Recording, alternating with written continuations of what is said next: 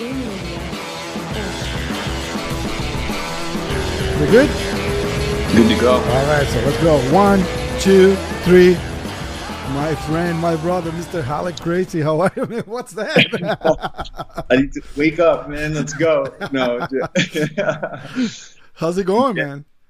Dude, it's good, man. We're, you know, it's getting exciting. Things are happening. So just, you know, kind of getting, I'm reminding, getting the reminder that, oh shit, it's gonna, it's really going, and we we got to stay on point. You know, it's it's already moving. So we have people already submitting applications on the website and fighters from around the world already. Pretty crazy. So Awesome. Let let let let's roll back because uh, uh, people need to hear what what we're talking about first, right? So we we have some uh, pretty exciting news, and uh, this is gonna be like a teaser. There's not a lot of uh, information that we can we can uh, put out yet, but uh, we have the concept, we have the format. The like you said, the applications are rolling.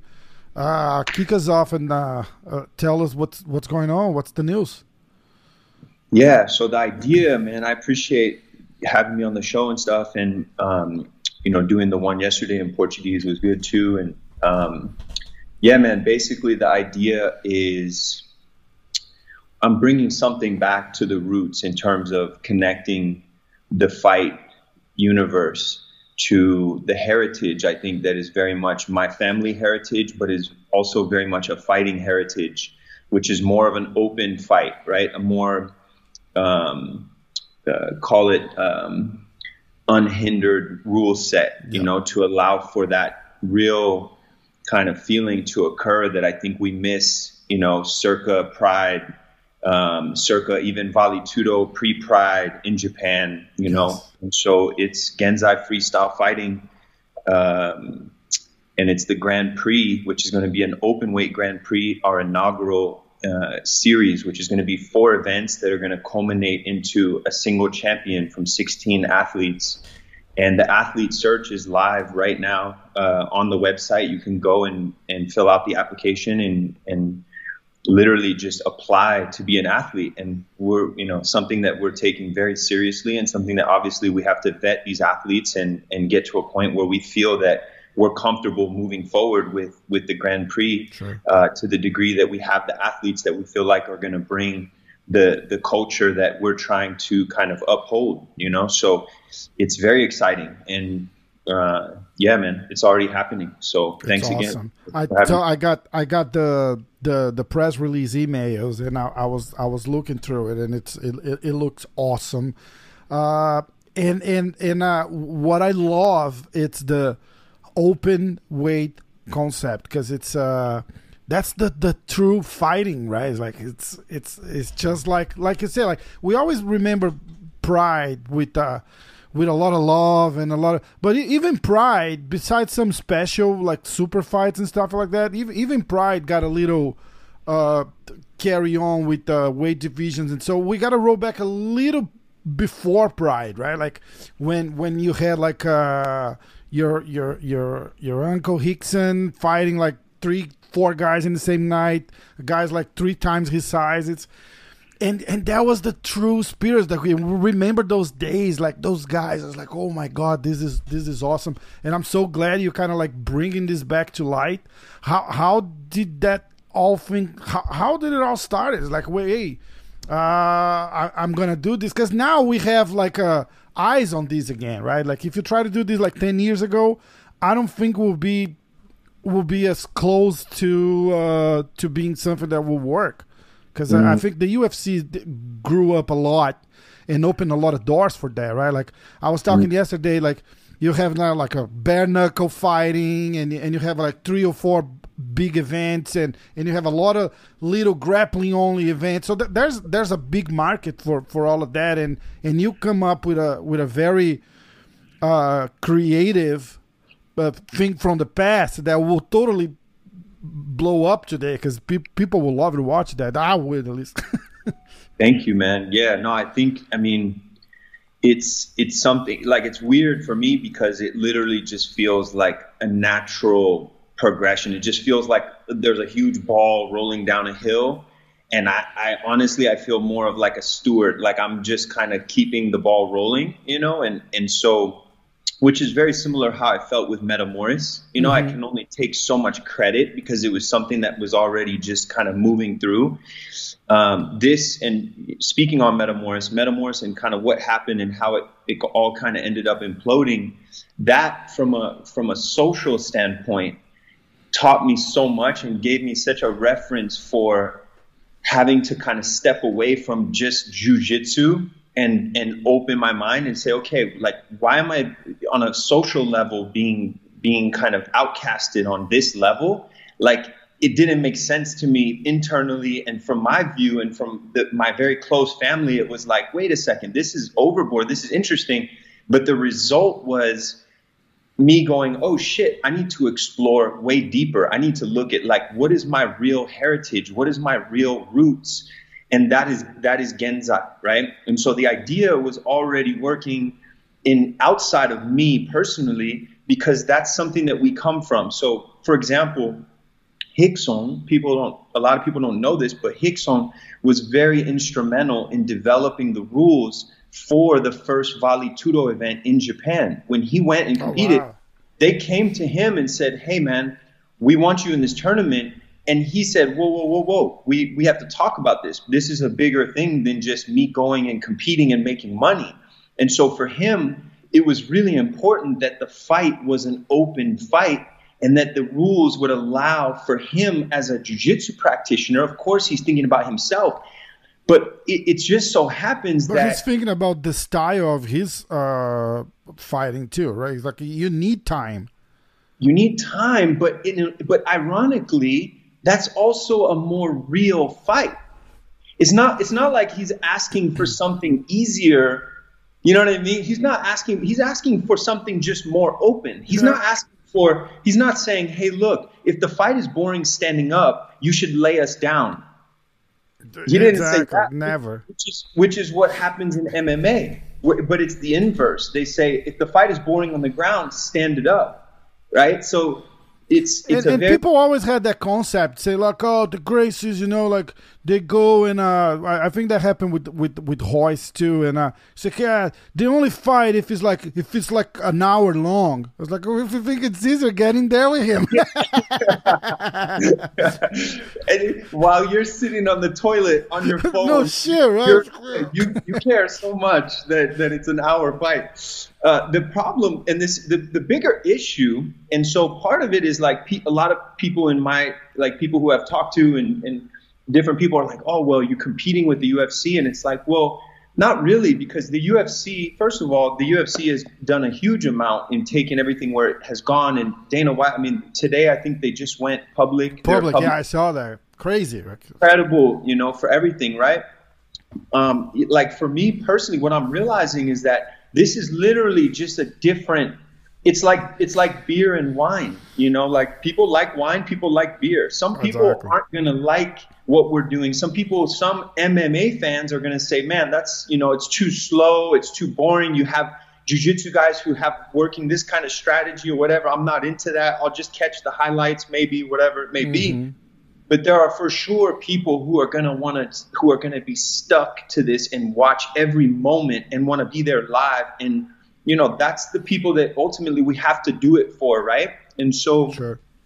that's another thing for me personally that drives me is getting to the point where i realize that as a for me as a person as a human my destiny my roots like my whole process is very much just the same in terms of what I was doing in my contribution in just a leader as a leader in martial arts. My goal has always been to just keep it authentic and bring something very much to the roots, which is what I come from. So sure. if I'm going to be authentic to myself, I have to preserve my heritage and say, guys, look, you guys, the UFC it, to to achieve the level of popularity and to get the ESPN deal and to make all that happen, they had to kind of narrow their search and get to a point where they developed and and really UFC at this point and MMA MMA specifically is its own style of fighting in many ways now. Yes. It's becoming that. And so the rules have driven that kind of focus for that style. that doesn't take anything away from the athletes. The athletes are still amazing. I'm not a UFC champion right now. Part of me goes, oh shit, I wish I was a UFC champion. That would be cool. And then other part of me goes, man, I have other shit I need to do. I need to focus on my heritage and do my thing. So this is just, you know, me kind of very much staying in my lane. And so it's it's beautiful, man. It's it's really nice, you know. And for me personally, it's very uh, rejuvenating. Given everything that happened with Metamoris, it's a way for me to kind of re-evaluate and take everything that happened in that experience mm-hmm. and say, okay, there's things that I did wrong. There's things that I did right. Like this is my full, you know, circle movement to say, man, I have to I'm still respecting jujitsu, but now I have to respect all these other arts because it's bigger than that, you know? So it's it's pretty special, man. The opportunity. It's kind of like uh, literally bringing back the the old days of uh, Vale Tudo, right? Like, and when I say old days, is like uh, the the storms into the Gracie Academy in Rio, and and and, and that's kind of a because that was that wasn't just jiu-jitsu. The guys will knock and say, "Hey, I, I heard you you have a guy." And, and and to your father, right? Like I, I heard you have a guy. Let me. I want to find him right now. So it's like nine o'clock at night. They say, "Hey, uh, Rickson or Rorion, get get down here. There's this guy here. He wants to fight." And they will come down and and they're like jiu-jitsu guys but it's more like a like a open it's it's exactly like that they don't know who the guy is they don't know the size it's like oh what's his waiting right now then that was never on the table they're just fucking go and fight absolutely and and so that that culture of i'm gonna i will go right now i'll put it on the line like i want to test i'm willing to test myself in this in a in a, in a format that is going to be completely open is something that I believe is is very is it requires a very unique athlete. Yes. You know, and so you you have to kind you have to very much focus on that. So a guy could come to our a guy could be training to be a UFC fighter. He can come be in our event, but he has to very much change his focus and go, okay, I'm gonna have to really I'm gonna have to think about this deep water. I'm gonna have to bring a, a stand-up style that is going to be that's going to just really uh, you know put somebody up, put somebody down and be very effective you know and, and be aware of the fact that i could be taken to the ground and, and get stuck there and i have to find my way back up and i have to so there's a, it's definitely a little bit you know a lot more of a of a heavy you know fight situation yep and so you know, and I think that's the thing that, you know, people are, are going to slowly look at and say, okay, wow, like this is just a different flavor altogether, you know? Exactly. So, and for us, like the, the branding, the culture, like it's all just so much about, you know, giving respect to the roots and, and the culture there. So the yeah, Vale scene. The name is Genzai and, and the format you, you, you explain a little bit. It's going to be like 16 guys and, and, uh, like, uh, what what do you call like a in, in English like a like an elimination uh, through through through the fight. Everyone fights everyone, and not everyone, right? Like uh, until you have one guy. What I loved about the press, I'm gonna put it on the screen right there. Mm. Look at that. Mm-hmm. That thing looks good. I mm. I was so excited when I saw that because that that I don't know that brings back like a like a Lionheart kind of thing, like rise, like it's a comedy, and, and it's it's it's it's awesome. It's it's I, I love the style. When you look at that, you kind of like it, it, brings you in already, right? Mm. Who who who, de- who designed that?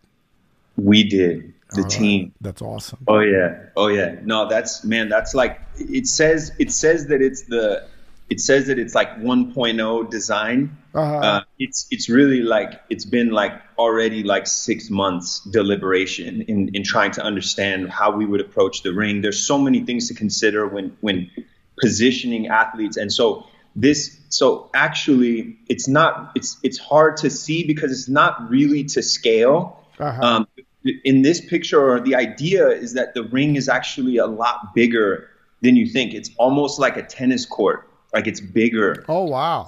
Yeah, so that so there's like enough space for a boxing ring to be inside in the middle and then some. And okay. it's actually rectangle. So it's it's really big, you know? So and the idea is that we're it's just you it's a little it's more live it's more wild. Like you got to go in there and find your opponent and make it happen you know and things and you can move around and you can kind of you know to create a little bit more movement a little more potential for people to creatively approach how to actually overcome their opponent you know which is is so is so interesting you know. So we wanted to think we were thinking of more space not less space and I know some some people would think, oh, you want less space or more action and this and that.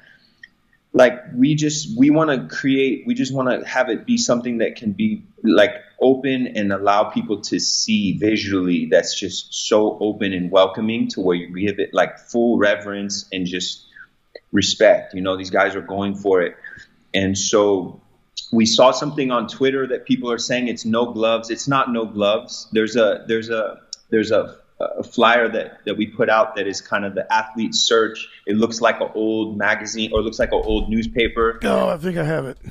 Yeah, so that it, it kind of alludes to what you know, and it's part of just kind of the the the the, the vibe of, of that whole piece, which is very much kind of playing on the history, the roots, but it's also very modern and the idea is that we want to reevaluate the glove, right? And it's something. Yeah, I'm not that, gonna find it now. I'm sorry. Just, I'll, okay. I'll put it. I'll put it on the screen.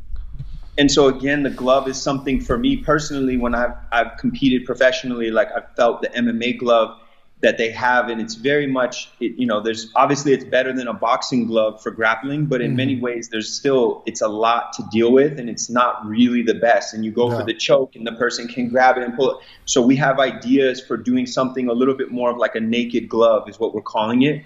And we would work with a glove manufacturer and do some kind of development on that end as well. So they having gloves for sure. It's not a like. What if the guy does say, say I don't want gloves?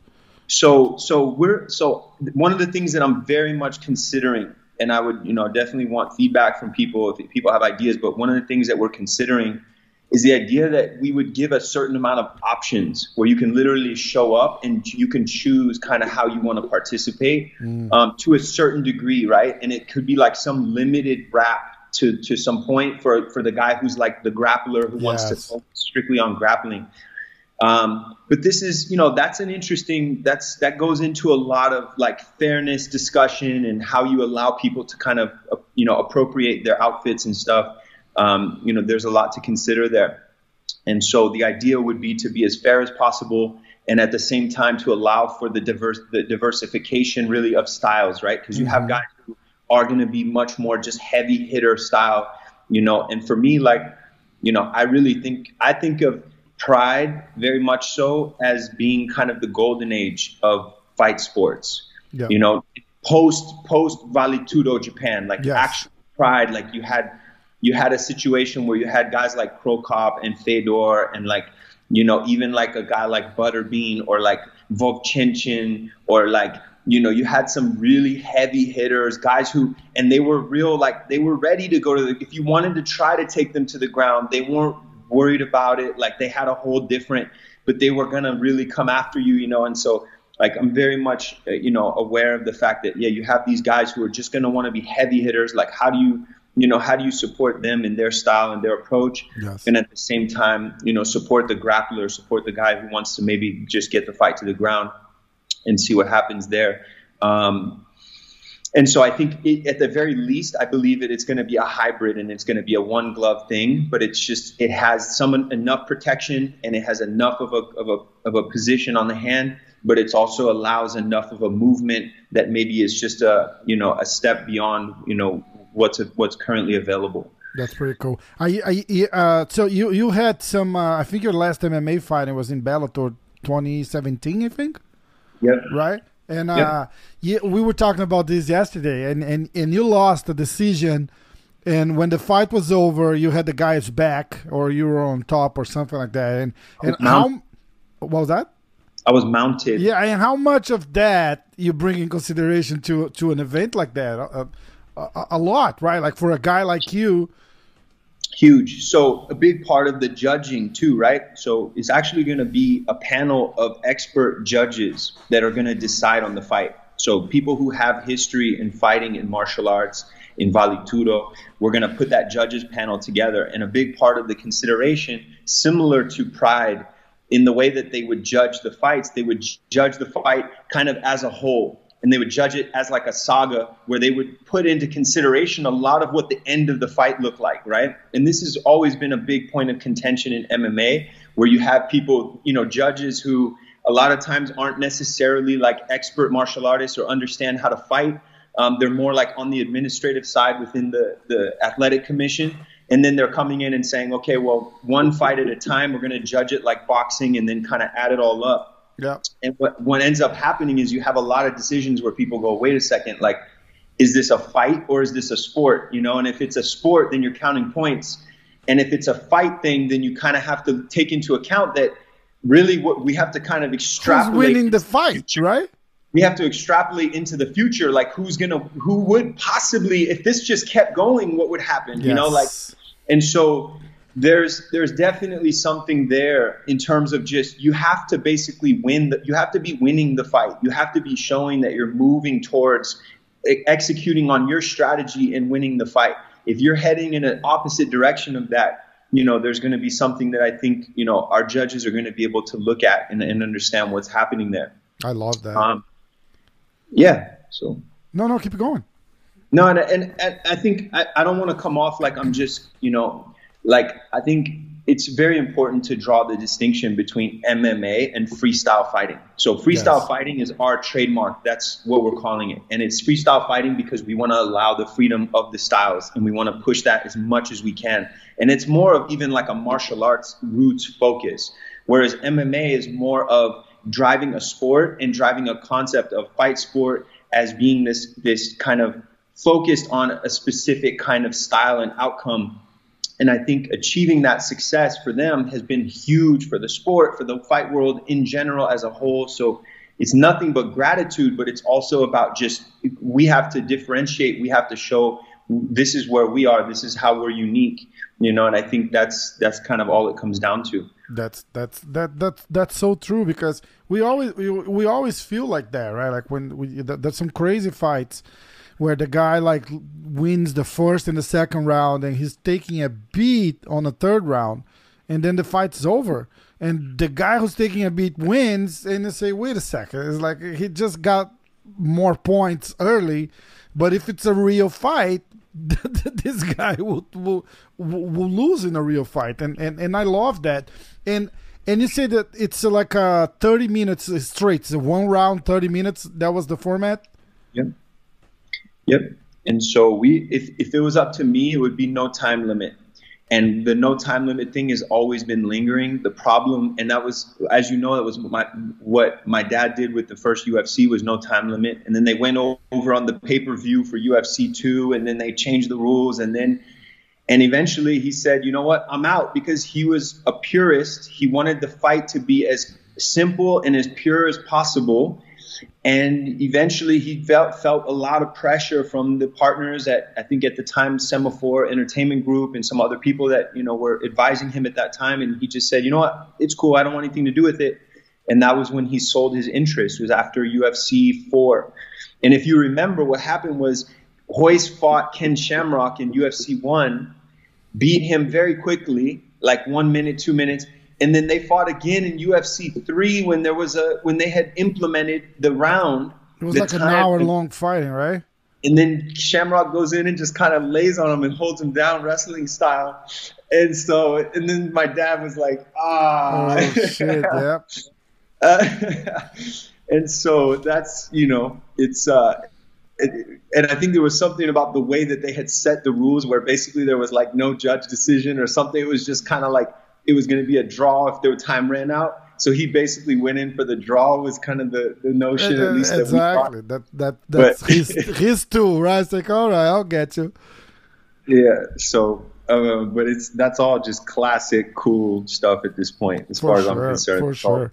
Uh, so you, you talked a little bit about uh, Metamoris what's going on with Metamoris because I, I watched some uh, after our, our talk yesterday I, I watched mm. some uh, some stuff. I think he did an interview with Ariel Helwani, and uh, Ariel Helwani actually tweeted yesterday to the the the the Genzai uh, kind of like launch. Thank you, Ariel. and uh, yep. Ariel is awesome.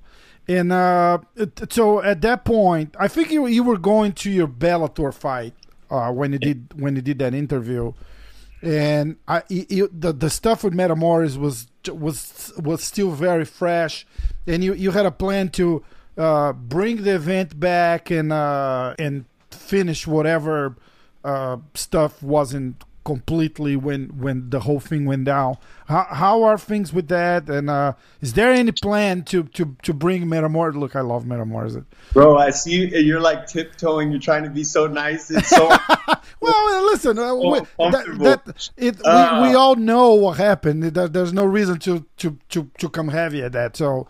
No, but the thing is, we don't all know what happened, and that's the weird thing about the whole Metamoris vibe is that like and man, I left. I moved to Colorado with my family, and I lived in like basically like in the forest in a small town, three hours from Denver. Like opened a little jiu-jitsu school in a barn. Completely helped me like mentally and physically. I, I I got healthier than I had ever been like in the previous five to six years. Like I, it was really a big deal for me. But just taking time to look at everything and think about it, like it's amazing how when people decide that you're a villain, that you basically anything you do is wrong. There's nothing you can do right. And ultimately, like there's this there's this justification where people can basically try to take everything from you and everything is okay. You know, it's very weird. Like the the culture that we have where we once we decide that someone's a good person, we can kind of back them up through anything once we decide somebody's a bad person, we kind of just we, we look the other way and we can't handle it when they, you know, even good or bad, whatever they do, we're not going to take it. You know, it's it's very interesting. Like like Tesla, for example, a Tesla will crash in autopilot and kill five people on some street corner. Elon Musk is still a hero. He's still the man. Like I like Elon. I like what he's doing. I like Tesla, but like let's decide when people are actually you know, a villain or a nice person, and then let's understand what we're doing when we do that to people on a personal level. So I believe that was very much villainized. And what the interesting thing is, is like what you decide is Elon Musk is not building Teslas for the purpose of killing people. He's not doing that. That's not his purpose. My purpose was not to run events so that I can steal money from athletes and not pay them and ruin their lives. Sure. That was not my that was not the plan, you know? So I think people kind of started to get to the point where they assumed that my plan was literally to be a shady person. That was not my plan. My plan was to open up the game and to create opportunities for athletes. We I was paying athletes out of the gate way more money than the market could even justify. So if anything, I was just naive and I just didn't understand business. And I didn't understand that, you know, I, I had a huge, I, I was very, uh, like most entrepreneurs, I'm, I'm realizing I had a, I had a very, um, kind of, uh, yeah, just it's almost like psycho ambition, you know, of just wanting to achieve something that ha- it was way beyond where the market was. So the goal was, how can we take this to get accepted by major distributors. Well, in order to do that, you have to invest. Yep. And so my partner initially said, We're going to invest, put millions of dollars in the bank account, let's go. And we did. He left after UFC 2. Well, from that point, Metamoris 2. I, I, uh, I'm sorry, Metamoris 2. And at that point, I'm on the hook for this brand. He's gone. People don't even know he's gone. We didn't even do a press release that he left. I'm on the hook for this experience that all these mar- these jujitsu enthusiasts, these core fans love. They're just in love with it. It's like crazy love for this Metamoris brand. And I'm there thinking, shit, we got to keep this going. We got to do this. Like the energy is there. People are doing it. And I'm still have no idea what it's going to take to get from here to getting it to where we can actually sustain doing what our original plan was, which was paying athletes the most that we can pay them, right? And so that's the long winded answer. But ultimately, I'm an entrepreneur and I failed. And if people are going to hold that against me, you know, and we just have to keep it moving, you know. So at this point, like, I truly feel that that was all the best experience in my life. Like it literally, it was the best thing that ever happened to me. I lost very close friends. I lost family members who started looking at me like I was a villain, who literally didn't want to talk to me anymore. What, like, I almost recommend people go and crash and burn so that they can feel what it feels like for your family to turn on you and say, you know what, go go fuck yourself. You know, like it's that serious. And you, you it wakes you up and it gives you a sense of human nature and what it means and how certain people are going to have your back and certain people are not. And there's a huge amount of value to that, to understanding what does that even mean sure. and what is it, you know, how are people really looking at you and how are people really going to support you when it matters. So it was it was priceless um, in terms of the experience. And then in, from a business perspective, knowing that oh shit, I was very naive. I was very I wasn't willing to to participate with other people in ways that I needed to early enough like I needed to build partnerships earlier. I didn't, you know, I thought I had it handled at a certain point when I didn't. I was completely unaware. So just just lessons that I'm still learning. There's too much information, you know. Sure. So it was it was beautiful and overwhelming and tragic, but hey man, you know, that's it, right? That's the whole point. And my life is literally like a movie. Like I joke about it every week. I'm just like, this is crazy. It's literally the hero's journey of just boom, and now you have to come back up you know, and now I'm doing something that arguably is very, very, very real to my roots and is the most true thing that I've ever done. But people are going to look at it and say, "Well, shit, you already fucked up. We don't like you." And and that, and, and, that's why I, I I brought this up because it's the first thing that everybody's gonna uh, uh, it's gonna think. And how do you shield yourself from from from that? And and I, I don't think you you have anything to prove to people, but they're gonna ask for that. They're just like, look, how uh, how do we know this this stuff is not gonna happen again? And and uh, I don't know what's the magic uh, solution you, for that. Let me ask you this: How do we know another Tesla is not gonna crash and kill your family?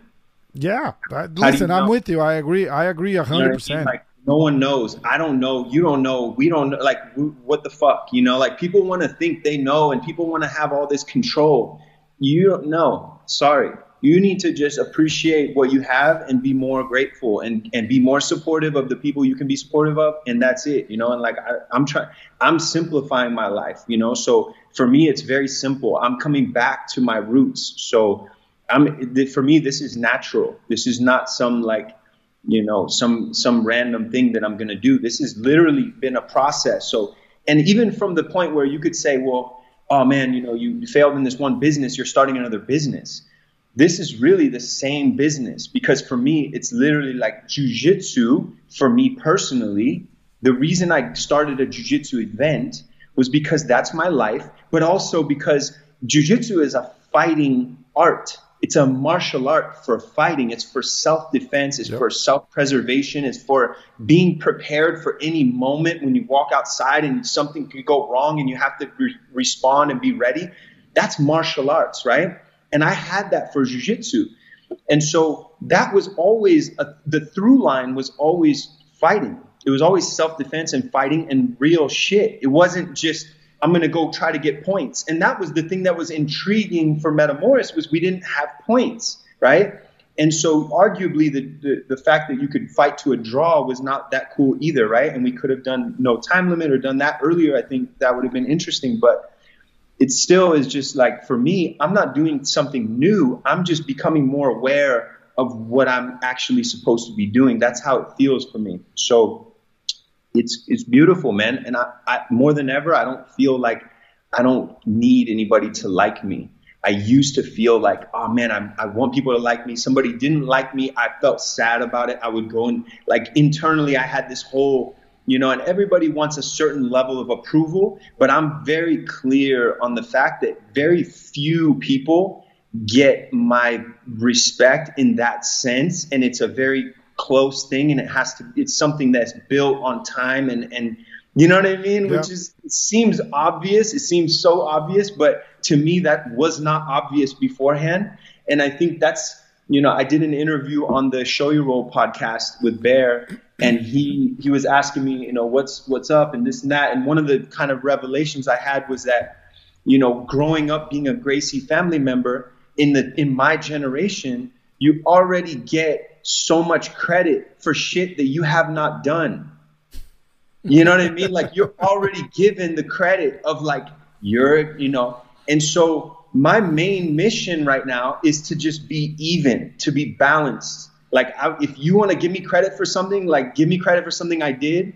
Don't come up and tell me like just because you're this or that. No, like go look at the Genzai website. Go look through it, see what it is. It's its own style, it's its own flavor. I've been working on that for years now. Like that's not you know what I mean? And yeah. that's that's something that I'm doing, that I'm doing with my team, that we're developing over time.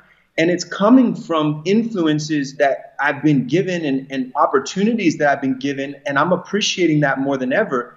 But my job is to balance the opportunity that I've been given with a contribution and taking responsibility, you know? And so like my final point on the Metamoris thing is like my, you know, I joke about it with with my wife is like people literally want me to just go crawl under a rock and die. Like certain people, like it's, it's like just stupid. It's like if you think do anything, it's like it's like literally you're supposed to just go and die. Like why are you gonna come and try to do something? Why are you gonna come and try to make anything happen at all? You're you're done. And so it's very much like no like you that's exactly what you're supposed to do. And like that's martial arts. Like you're supposed to fall and you're supposed to get back up right? Like that's what we're supposed to do. We're supposed to that's the training. And so yes i was you know thrown and fucking flipped and landed straight on my head and left for dead. And i slowly fucking woke up and healed and the blood fucking crusted on my face you know? And literally there was very just very few people who were there to be like dude it's all good. Like fucking keep it moving, you know? And, and it's very interesting to, to feel that and see that, that like, oh shit. And like everyone needs to know that. There are very few people who care about you. Very few. That's true. That's life. That's and, true. and more than that, you need to care about yourself or you're fucked. And this is what martial arts is, is like go and train and break yourself down, go beyond your limits and fucking wake up and go and do what you need to do. What's your responsibility? Stop Stop fucking sitting around and blaming other people. Like there's so many problems in the world right now, you know? So for me, this is my way to contribute is for people to go, okay, shit, this is what we need to do. We need to be prepared to fight for real because you need to be able to defend what you believe in or you're fucked or you're just sitting around and somebody's telling you what to do and you don't have any fucking say so, nothing, you know? So it's, it's very real for me. So I'm getting so real, man. I'm getting passionate. Sorry, getting no, but, that, but, that's good. I think people need to understand as uh, uh, from from a business uh, standpoint. Hey, the business didn't work. Uh, what what I think it's it's it's more problematic, especially for you uh, with with your name and everything. It's it's like the community, right? Like that they they kind of like gang up together and and and I I think that that will that's the worst part to deal with all of that because people didn't go after the the, the failed business. They they went personally after you. When, when so, so the, the, the interesting thing is right it's like it's very new it's very different to have an, an internet mob right and it's also like you have people who are just silent because there's a pervading mob and so it's not, and I don't think all these people wanted me to die. All these people don't like, like that's not it. More of what I was kind of pointing my finger at was like, yeah, there are certain people who wanted, who who essentially were just pointing out the flaws of what I did, and I think that's very normal, and that's exacerbated on social media, and like it was just for me personally a revelation to go, oh, okay, like I like people are only going to give me a certain amount of credit when when I'm at a certain level, and that's it. And like when we had the hype of Metamoris, people were like, "Oh man, come! I'm gonna do this. Like, let's do this. Let's do that." There's so much support. There's so much energy. The moment that hype is gone, so that that's like the very basic story, right? And that's we've heard that, you know, we've heard that told on so so many levels by so many people who've gone through hardships. Yep. And so I'm just grateful that I've actually had that experience now. That's my point. Like I've actually that's part of my story now. I'm happy to be here. I'm still here. I'm grateful. You know, like I'm moving forward and and so it's it's beautiful, man.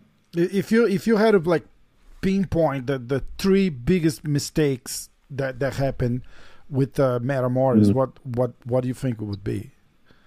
So I, I as, a, we as were, a business standpoint, even like no, hey, no, you know, of course, no, of course. I'm no, that's a good question. I think um, so. The first one that comes to mind is just having um, an unrealistic see but this is the part that goes with being an entrepreneur but it's having an unrealistic expectation for market growth and position right and so we didn't there was no data on the size of the jiu-jitsu market available no one had done consecutive like like legit data studies to figure out how how large is this market we could have done that we could have invested in that before anything because we had the money to do it and we could have said okay we know that because the market is this size this is the size of a company that we can have. Are we okay with that? And this is the way that we need to now structure the company to be successful within that space. And so the, the brands that we have kind of as that Metamoris inspired, you know, directly or indirectly, which is many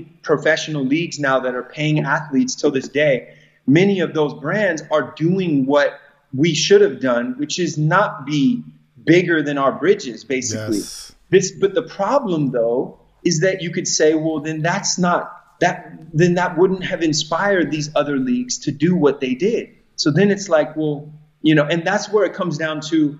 I can't, I can't sit here and say I would have changed this. I would have changed. Like I'm just grateful that it happened. I'm grateful for jujitsu, and I think as people come around to think about it, they're gonna go, oh, okay, yeah.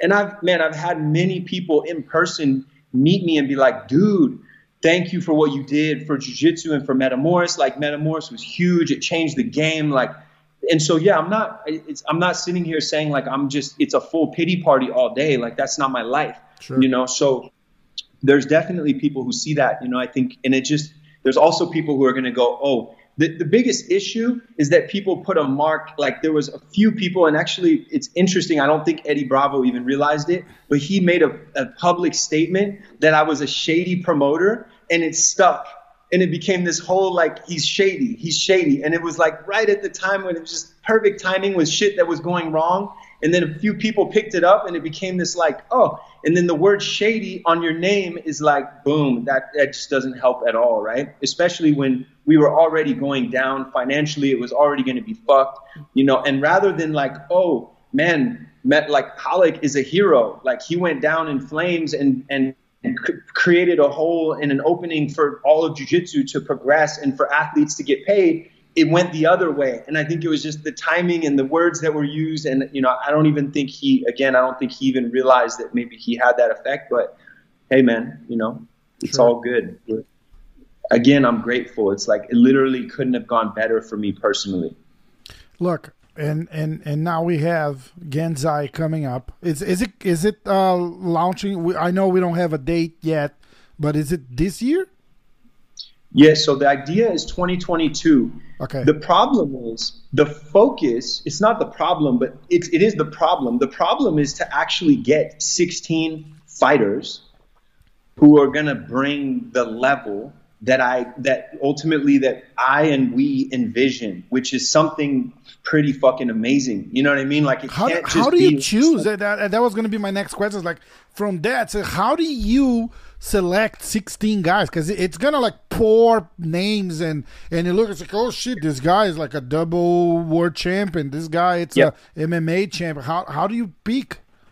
Yeah. So, okay. So this actually goes into a, another part that you had mentioned earlier that I wanted to address as well, which is that, like, first of all, that's a good problem, right? If you have a lot of people putting sure. their names and their information, for us, we can build that database. And another thing too is we're I'm not against the idea of weight classes. I, like the the Genzai the the Grand Prix is our is kind of gonna be the like is gonna be like the the, the like the kind of the end all big event. It's kind of like the, the Pride Grand Prix that they did every year or every other year. They had mm-hmm. like a really big event. So for us, like that's kind of one marquee event. But we're gonna have a Genzai freestyle fighting league that is gonna be a, a literally just like a, a development league and also just a pro league for athletes to compete. And there could be weight divisions. There could be very similar to pride you know in that yeah, sense. Exactly we, that makes sense.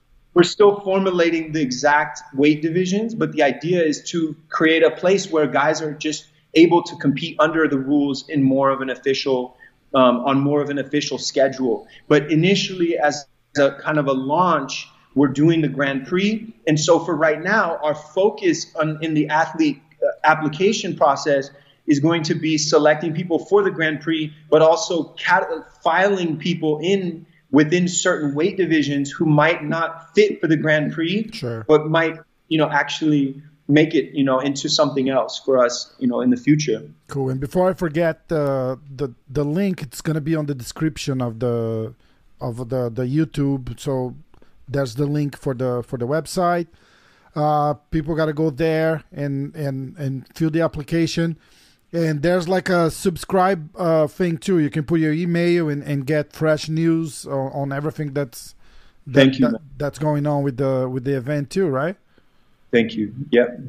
I'm excited. This is this is awesome. So this is what we're gonna have to do. As soon as you say, "Hey, uh, we got the names, and now we have a date and place, and and uh, uh, and uh, like a like a perfect thought uh, rule set," we'll do another one, and then uh, we'll we'll announce the the Genzai tournament. Man, I'm gonna put that thing up again because it's awesome. Look at that. Bro, oh man, so cool. That is Mm. so cool. It is, it is, and I'm not just saying because you you're sitting right in front of me, but that that is really really cool. Dude, That I'm is glad really cool. you think so, man. We think so also, and it's it's like the thing that's interesting is that like I'm just me personally, the way I am, like the experience, like the experience, the the actual, ha- like the vibe, the the whole happening in the room and the the interaction, like from every like walking into sitting to being there, like that entire interaction to watching the fight to the fight happening for all like i'm i very much am visualizing all of that and i see that as being part of kind of one ecosystem you know? So like i'm not the kind where i'm like oh let's put up a put up a, a stage and let these guys fight you know? Oh yeah these chairs fit and they work and you know maybe i need to be a little more financially and this is another thing with metamoris i needed to like how do we seat people so that we can make the most money or how can you know Yeah. that's not my strong suit. My strong suit is like how is this going to drive the most amount of reverence which is deep profound respect for this interaction between these two warriors like modern day warriors who are going to inspire generations to come? Mm-hmm. How are we going to position them in a space in time like that's no joke for me. That's not like to me that's celestial. You know, like that's lined up with the stars type shit. I don't want it to just be something where it's like, oh yeah, come on in, like you know, stand over there. Absolutely not. You know, I take this very seriously. So, and I and I think that's the thing for for as a as a fighter, as an athlete, that's actually what I would want to do for myself. So it's very much my selfish motivation is always and was the, same with Metamoris. Was like, what, what would I want to go into if I was fighting? And I always thought of myself as like, I'm representing generations. I'm representing warriors past who who are pushing something forward and who are inspiring greatness on the planet. Who are inspiring people. You know, the effect of, of you know this movement of this energy has been amazing. Like, how do I keep that true? in the in an experience where we're bringing all that forward and we're giving respect to these athletes and like you know and i think from an athlete's perspective that's like you know what more could you ask for you know and Sure. and when when i grew up training and co- like early on when we grew up training we were always thinking about fighting vale tudo fighting open weight fight like that was always my mindset like i'm gonna have to go in and fight some huge dude and get you know and be in the fight of my life and i was like in a super like i was in like a trance training and just developing myself and I- it was it, like i can't even explain it to most like most people wouldn't even understand that It's funny you you bring that up because uh, Roger said kind of the same thing. I was like, so it's kind of clear you never had that much passion for MMA uh, as you had for jiu-jitsu. Why MMA? And he's like, well, that's kind of what we do. it's like you you have to fight at some point. If you if you if you're born in my family and you're a man, at some point you're gonna have to fight, and and, and that's kind of what what you say. Like you, you get you, you are raised to be a fighter, right? Like it's it's gonna happen. So I'm glad you said that because honestly, this is being built for for Roger because his style and his approach, he, in my opinion, he would have been perfect in this league. this would he you know what I mean? Like yeah. he literally like this true. is his opportunity. So and that's that's something to, to kind of consider in terms of how effective in like his career and everything he did. I have the most amount of respect in him just you know being who he is. Obviously, he's he's created such a, a powerful force for the family and everything. But in terms of his ability to kind of really flourish as a fighter in MMA, I would say that the the rule set kind of hindered his his ability for to really sure. flourish. You know, so that's important, man. You know, and that's it's all what we're for doing. Sure. Here. I think, I think for for uh, for for all of you guys, right? Like you guys were always so uh, like a bunch of purists with uh, with the jiu-jitsu style, and and if you really really dive in and look into it, uh, it's it's it's only when when you had some sort of rule set that that that kind of like let you. I, I want to be very careful here, but that that kind of like let you guys do what you guys do, right? It, which yeah. is not just straight punches for three minutes or five minutes, and hey, hey, what's going on now? Oh, he took me down. So what? right? Like, and it's no joke, man. And and and so like Royce fought Sakuraba in Royce Sakuraba won in Pride. I was there, dude. That was crazy. And he threw. They ended up throwing in the towel, and like I, none, nobody in our family was sitting there saying, "Oh man, something, you know, this wasn't right. This wasn't." No, man. Like we, the, the rule set was. I think it was like unlimited ten minute rounds with mm-hmm. no judge's decision. Dude, that's a standoff of for of a century. You know, so it, it's just something. And, so last thing too is what's really interesting about that to me is that the thing, and this is where you bring in like the Japanese culture and audience, which I in, in which Genzai is very much uh, an ode to the Japanese culture and audience with respect to this whole thing because yeah, the, the the the respect is that is such that you you get so much respect for just being there.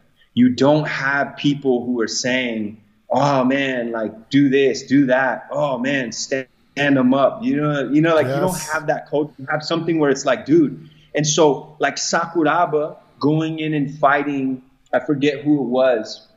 I think he fought Cro Cop or something and got beat up. Like, like that was the kind of thing where, like, in Japan, like the Japanese fans were just like, they like they that made him a god. You know what I mean? Like that, no, yeah, exactly. Just being there, right?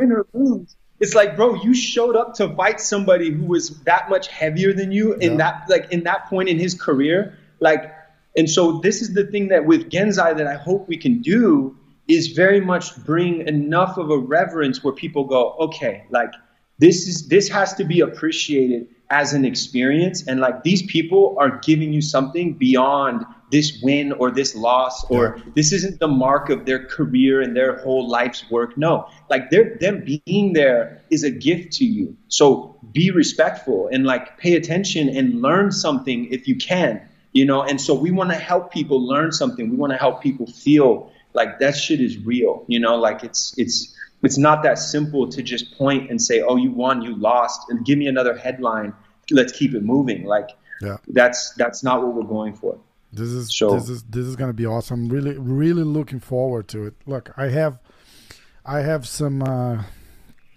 I, am gonna say selected because I'm gonna do the selection here because Rose sent me uh, some questions for you. Let's go. Damn, this is like this is like the, the Genzai final th- five minutes right now. We just got past. Oh boy, see at this point I'm a little bit fatigued. I gotta just Sip some water. uh, let's see. Uh, what is your worst habit that you're never gonna break? This is my sister trying to ask questions. yeah, there's the shower question too. That that I'm not. I, I'm gonna. I'm gonna. I'm gonna skip that one. Look, you have no idea the things that that she does Okay, no, I'll answer it actually. I'm a little bit too naive in general. Like I approach the moment and people in a way where I'm very much like my heart on my sleeve and I'm like, ah, let's go. And I think people are always like, whoa, like who the fuck is this dude? Like why is he giving me so much energy? And I'm like, okay, sorry, like I gotta You know, so I'm lately I've been, I've been more of like an introvert, even though I'm an extrovert. I've been like the quiet guy in the corner because I just like don't want to offend anybody. That's, but go ahead, next question. Yeah, that's getting crazy. uh, three words that best describe you. Wow, I don't think I can answer that one. I feel like somebody else has to like my like I gotta ask my kids or something or my wife. What was the best gift you ever got? Like a, like a material thing, not. Yeah, good question. Wow. I think my grandfather giving me my black belt because it was the last black belt that he gave. Oh wow, I didn't know that. Yeah. I didn't know that. Wow, that's that's huge. And uh, one thing that you you thought she wrote in Portuguese, so I'm trying to read and translate. Uh, one thing that you think you you will have done by now, but you you didn't yet. Maybe uh, Genzai. no, yeah, maybe that. No, I man, I, I think you know that's that's kind of like a life's work thing that's already kind of that I'm just moving. that's already moving. But I think from a one thing that I want to do in my life, I'm very adventurous, so I want to get on a car. Like I want to get like a like a fully souped up eight, Hummer one you know, with with fit 20 inch suspension and take it like all the way through South America and do, you know, like I'm, I don't know, I'm that's more my, I'm very adventurous like that, yeah, or like yeah. like a dirt bike trip from you know from like Honduras and go all the, like. Yeah. I, I know I know a couple of guys that uh, have like very very close relatives that went from here I think uh, from from New York back to Brazil driving, and they just say like just bring a lot of cash because they're gonna rip you off all the way. You're gonna pay some extra tolls uh, ev- for everything, for everything. Like you get a flat tire that needs a repair. It's like, hey, it's like five hundred bucks. You know, you, that's it, man. It's the the the inflation here. Oh yeah, the price just went up on on passing through. Just yeah. right now, just right now. Look, you, you ever think about uh, fighting MMA or competing? How, how how's that in your life? One one thing I want to bring back on that uh, Ariel Helwani interview I watched last night.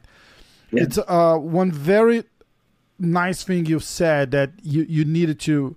You one thing you learn with all the Metamoris stuff is like you needed to you learn how to step back and not try to do it all by yourself.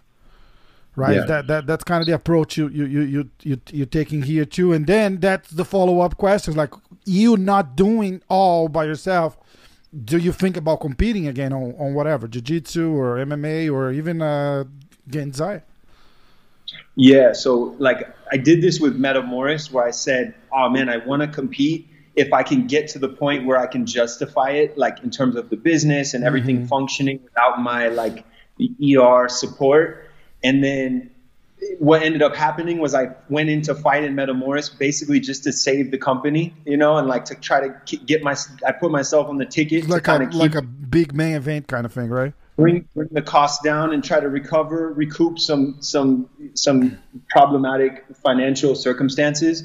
And so that was part of the mission there. But then it was always the goal to compete still, of course. The problem is, is I really do, I'm learning even more so. Another lesson from Metamoris is just the power of focus, right? Like, I really do have to stay in my lane and I have to choose, like, what am I really doing here? And if I want to have the influence and I want to have the potential for really giving, the, like, a whole nother generation of athletes an opportunity, like the best thing that I can do is put up the belt. You know what I mean? And just sure. focus and make that happen. So it's I, I say that and I say it kind of with emotionally because I'm like at the same time I feel like I was literally destined to be in this event. You know, like that's my destiny. So I have like a dual destiny thing that is very much coming to a head.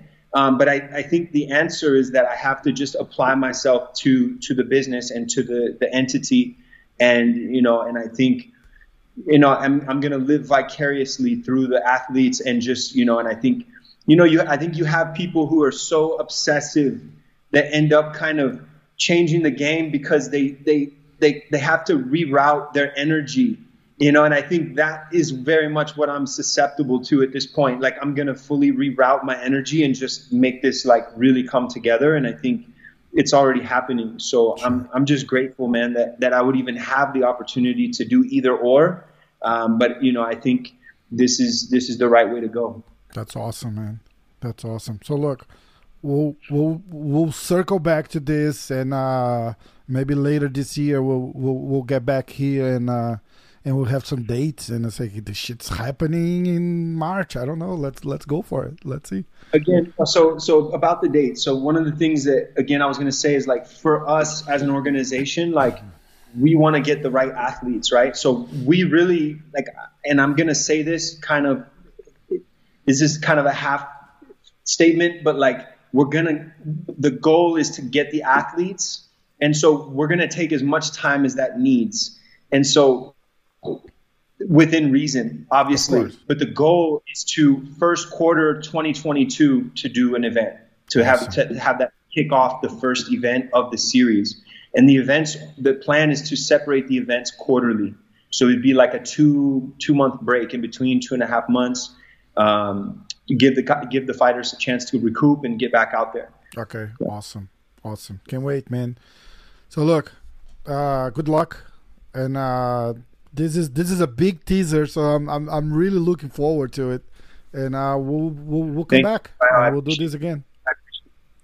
Man, I, I really appreciate your time and what you're doing with the show, and it's it's really cool, man. I, I really like your whole room, the design. Like I, immediately when I saw it, I was very intrigued, and I'm not just saying that. You know, I really appreciate it. I see the the pride reference in your in your logo, yes. and I, I appreciate. I know we're, we're on the same team, so much respect all good. Awesome, man. You got to respect respect them all. Thanks, man. Thank you. Thank you so much, man. We'll be in touch. Cheers.